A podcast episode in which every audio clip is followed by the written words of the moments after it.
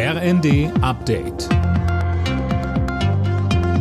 Stündlich neu. Auf den Punkt informiert. Ich bin Dirk Jostes. Guten Morgen. Bei einem schweren Zugunglück in Recklinghausen ist ein zehnjähriger Junge getötet worden. Ein neunjähriger liegt schwer verletzt im Krankenhaus. Die beiden Kinder waren am frühen Abend von einem Güterzug erfasst worden. Mehr von Jana Klonikowski. Wie es zu dem schrecklichen Unfall kommen konnte, ist noch völlig unklar. Das müssen jetzt die Ermittlungen zeigen.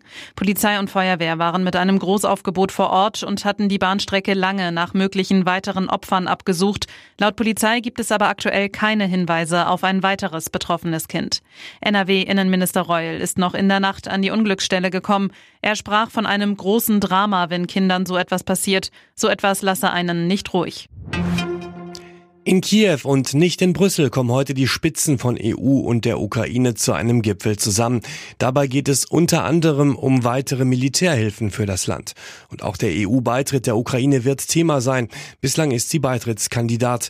Bundestagsvizepräsidentin Katrin Göring-Eckardt dazu bei Welt. Das Entscheidende ist ja, dass die Voraussetzungen erfüllt werden. Und für uns ist das Entscheidende, dass wir die Ukraine dabei unterstützen, dass diese Voraussetzungen erfüllt werden können. Ich verstehe sehr gut, dass hier darauf gedrängt wird, wird, dass das passiert und habe dafür nicht nur großes Verständnis, sondern finde, das ist auch europäische Unterstützung, die da notwendig ist und auch sinnvoll.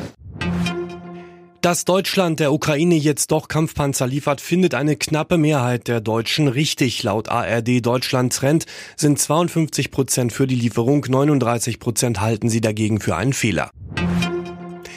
Die Corona-Lage in Deutschland entspannt sich laut Robert Koch Institut weiter.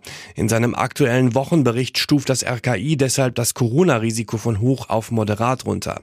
Es gibt weniger Ansteckungen und schwere Verläufe. Auch die Belastung für das Gesundheitswesen geht zurück, heißt es.